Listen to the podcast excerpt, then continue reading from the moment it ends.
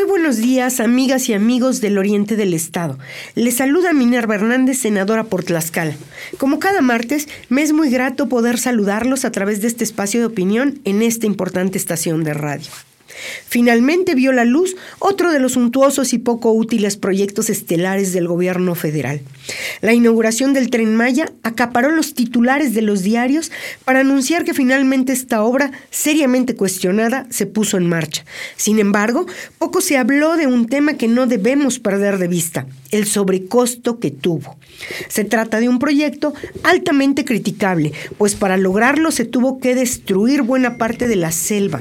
Es cuestionable también por su viabilidad, su seguridad estructural, la contaminación que genera en los cenotes de la zona, el impacto negativo al medio ambiente, la falta de transparencia en el ejercicio de los recursos y claro, el costo final de la obra.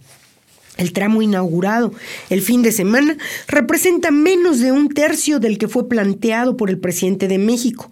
Sin embargo, es relevante destacar que en el gobierno que sería impoluto ante la corrupción, el costo de la obra terminó siendo 228% más alto del anunciado por la autoridad federal. En un inicio, el costo de la obra del tren Maya tendría un valor de 156 mil millones de pesos. Sin embargo, los costos crecieron y el beneficio para los mexicanos está aún muy lejos de ser visto, sobre todo porque se trata de un proyecto del que poco conocemos sobre su impacto real en el sector turístico y como transporte público. Es decir, se trata de otra obra igual que el aeropuerto Felipe Ángeles, donde no hay pasajeros, vuelos ni movimiento alguno.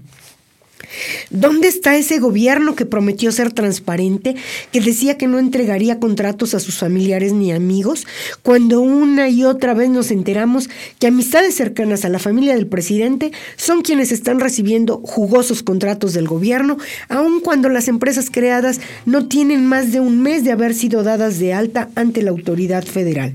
Se trata de uno de los gobiernos más opacos de los que tengamos registros y sus tres obras emblemáticas, las más inútiles jamás construidas en la historia de México. Agradezco el favor de su atención, no sin antes enviarle un cordial saludo por estas fechas decembrinas. Le deseo que usted y su familia pasen una muy, muy feliz Navidad y que la magia de estas fechas derrame bendiciones en sus hogares y de luz y esperanza. Por cierto, no quiero dejar de lado la gran felicidad por el 3-0 del América el pasado domingo.